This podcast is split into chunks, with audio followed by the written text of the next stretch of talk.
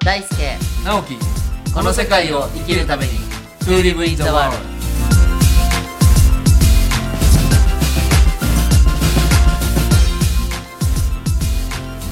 大ちゃんこんにちは、こんにちはえっとね、今日はねちょっと今日はねっていうか2人でねはいこう何を話そうかっていつもこの月に1回必ず会って、はいろんな話をしながら、あ今日こういうこと喋ろうかっていうじ事前にあんまりね台本を用意せずに、ないですよねまあ、台本も何もな何にも一発撮りですもんねそうですねその時にフィーリングで話してるので,、でね、今日もこのね収録するつい数分前にはいじゃあちょっと10代とか若い時にねはいなんか未知の扉を開くような気持ちになったことをじゃあ話そうかっああいいてですいうねことを言ってたんですけどどっちから先に行きま すかじゃあわしから行きましょはうい、かね、 はい、どうぞえーっとその未知な扉を開くってなると、今パッと思いつくのは、私あの中学校3年生の時にはい初めて原付に乗ったんですよ、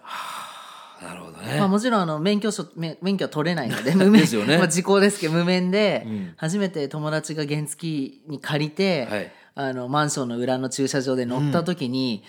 もうすごい感動してあーもう世界がひ自転車とはねそう広がったんです違いよ。ますよねもうめちゃくちゃ感動して、で高校生になって本当は禁止されてたんですけど、まあ、学校ずり休みして原付の免許取りに行って、はいそこからはもう毎日あの制服の上にはいパーカーとかではい羽織って、学校の近くの病院に原付止めて通うってことしてたんですけど大ちゃん乗ってたのはスクーターですスかクータータイプですね。まあ、それもオチがあってバイクが欲しいけど安いのしか買えないかはいらはい先輩づてで安く譲ってくれるよっていう先輩を見つけて譲ってもらったら実はそれが親戚のお兄ちゃ んででお母ちゃんにすぐバレて「カズくんあんたなんで大輔にあんな悪いもん渡しちゃうかね」とか言って僕は悪いもの そうもう昔のエレキギターみたいなもんでそすようねそうそうスクータそーうはそうねそう、もうだから今でも覚えてますけど親戚の兄ちゃんに「大好きなんか」って言われてあ「逆に」って言って でお母ちゃんにバレるっていうへそんなことでやっぱ世界が広がることへの喜びって10代の時にすごく大きかったなって大ちゃんのご両親ってあんまりこう大ちゃんがすることにこれダメあめあれダメってのは言わない人でしたかえっと最初は言わないんですよ、はいはいでもやると「あんたなんでそんなことすんかね」って言われて バレるとそうでもなんだかんだ許してくれたんですよそれすごく良かったなと思ってもう強制的にやめさせるとかなかったんですよね、うちの両親なはんかね前段としてそれがすごく大事な気がして、もちろんダメだっていう親をねどうクリアしていくかっていうのはもちろん面白いとこあるんですけど、うちはね本当に言われなかったんですよ。あ直樹さんは何やってもあの何やってもまあもちろんバレなかったらバレない でバレても全然叱られなかったですよね。それ大事ですよね、うん、だからそこはねすごく今でも感謝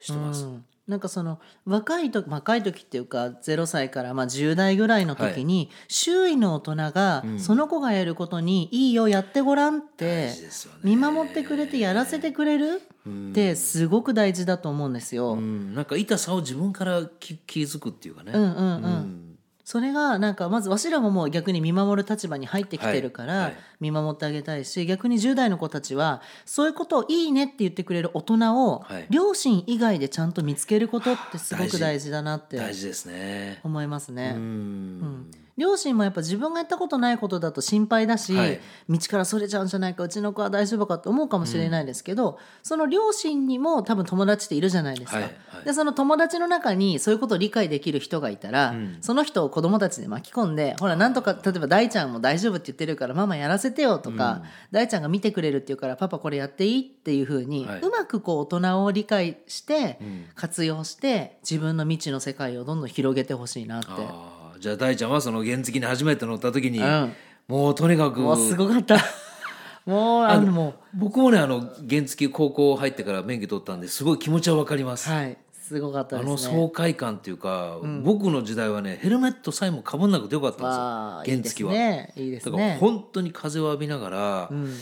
こんな開放的な乗り物があるんだっていうのはねいいですよね。思いましたね。これ後日談があるんですけど、私はやっぱりだから17で原付乗り始めたので、はいもう絶対18過ぎたら中型大型の免許取るぞって言って、大学卒業したら私車より先にバイク中面の免許取ったんですよ。はい、でよっしゃこれで中面だ2人乗りもできるしもうバリバリ100キロ200 150キロ出せるわって思って乗ってたんですけど、実はこの中面を手にして100キロの世界を体験することよりも、自転車が原付になった時の感動の方わがかる全然大きかったんで違すうよ違う全然違いますよねだからおなんかあの時例えば親がね「あんた原付なんか絶対取っちゃダメ!」って否定されて、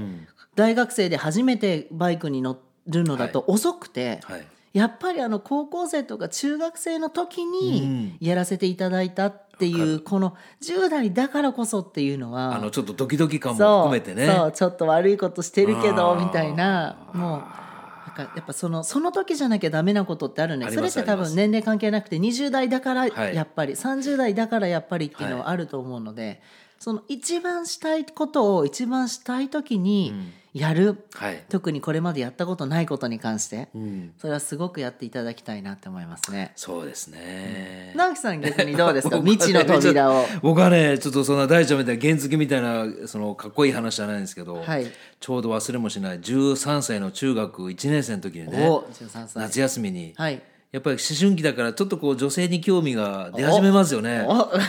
で僕は三重県四日市っていう本当に田舎で、はい当時小学校が歩いて40分ぐらいあら遠い当時で創創立100年だったんですよすごい。だからすごい田舎、まあ、古いいいあの場所だったんですけどでみんなでね、その友達の一人がどうやらその「週刊プレイボーイ」っていう雑誌にね 女性の裸が載って ると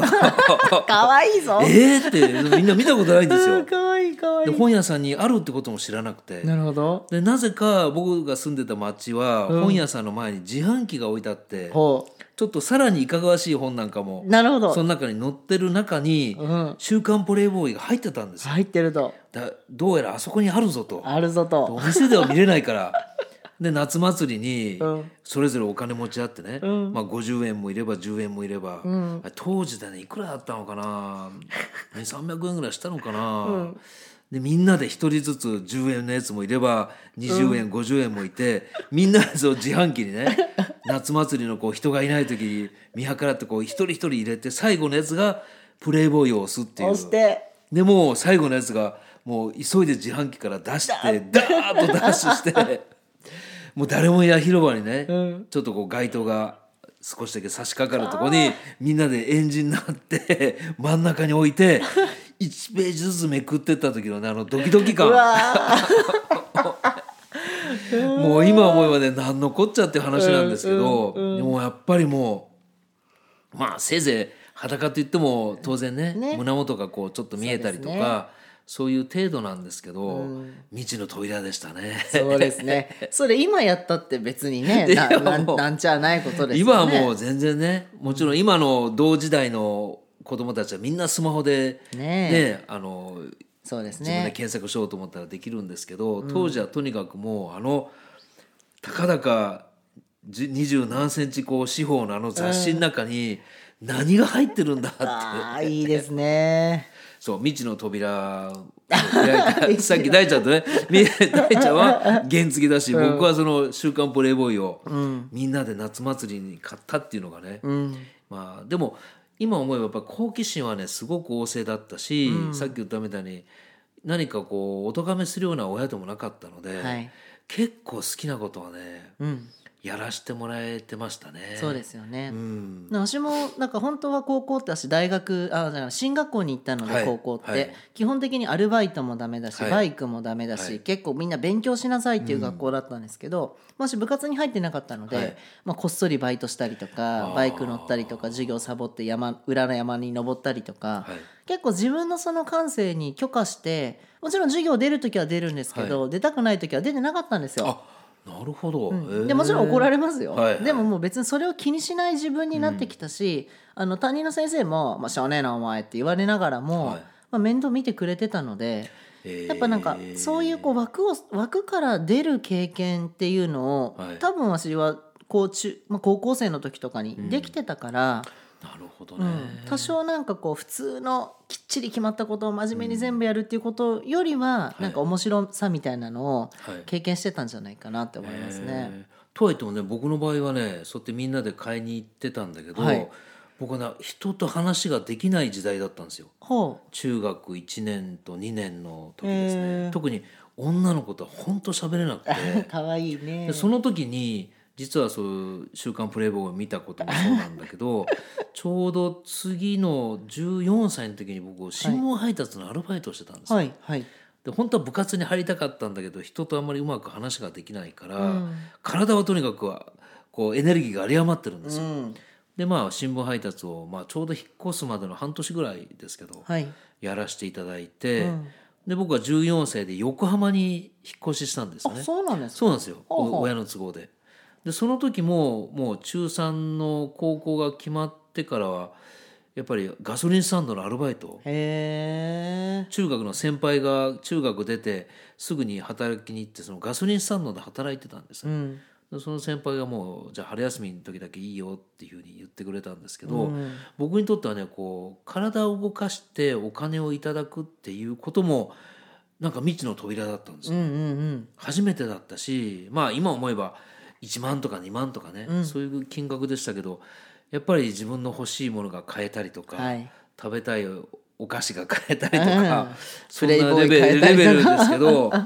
やっぱ働くっていうことも一つの未知の扉でしたよね。ですねうんそのバイトしたからこそ選択肢が増えたし、はい学校では出会わないような人たちと出会えたりしたので、やっぱ思ったことは何でも経験するっていうのは10代すごく大事そうですよねだなって思いますね。まあ、学校の勉強ももちろん大事なんですけどやっぱり学校の勉強にはちょっとあの匹敵しないような、だからそこを10代の頃どれだけ知ってるかっていうのもすごく大事になってくるのかな。うんうん、やっぱ、ね、遊び上手な仲間が私いたことがすごくラッキーで。な例えばバンドやってた友達とか、まあバイク教えてくれた友達とか、こう当時だったらやっぱりスケボーとか BMX とか、い、ろんな遊びが流行ってたんですよ、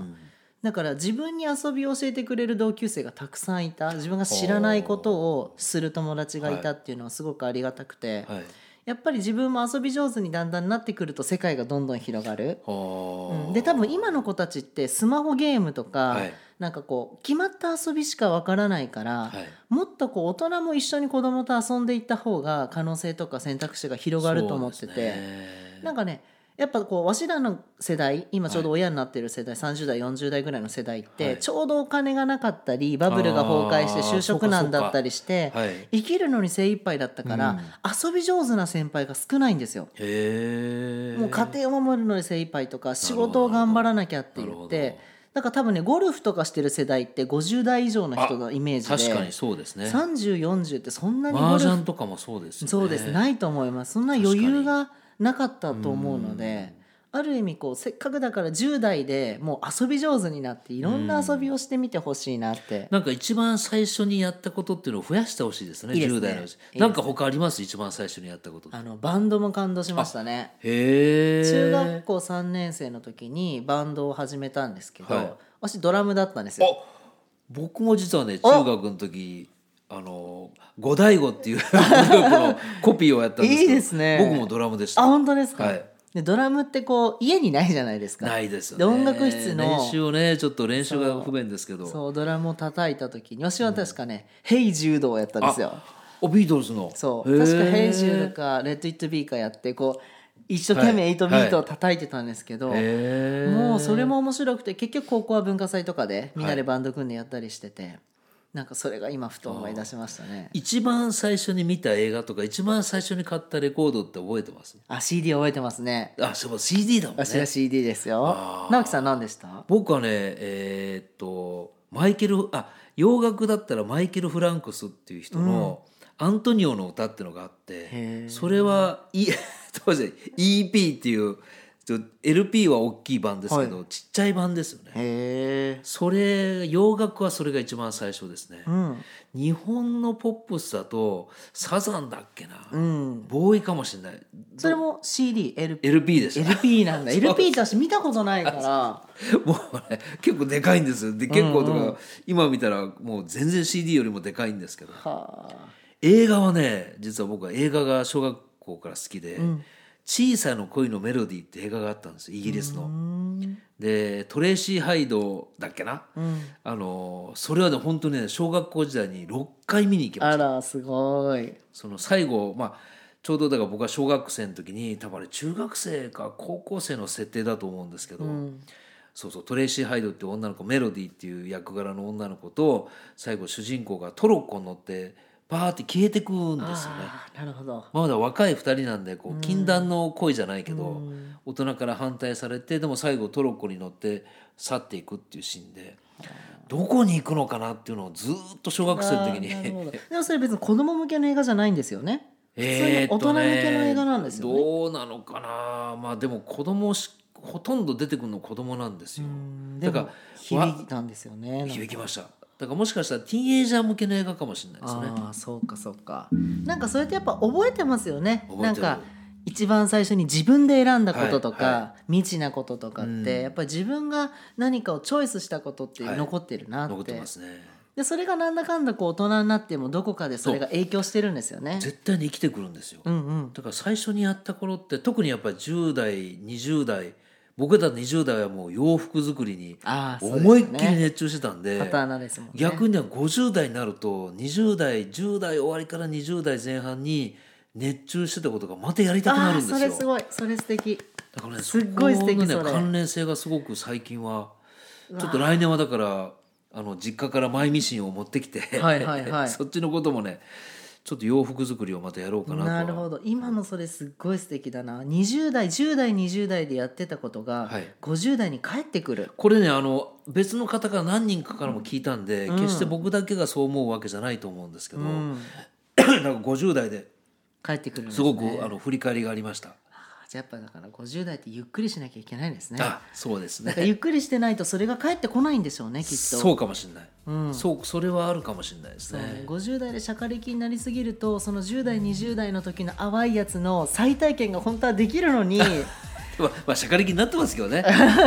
もうほんと水面下でこう足がバーッと動いてますけどもしかしたらまたこうプレイボーイ見たらあの時の気持ちを思い出すかもしれないあかもねかもねちょっと見てみようかな。そう素敵ですいいまな、あ、今日はねそういうことでこう、はい未知の扉を開く特に若い頃若ければ若い頃っていう話をしたんですけど、はい皆さんがと開いた扉をね、んまたぜひ教えてほしいですね。嬉しいですねははい、い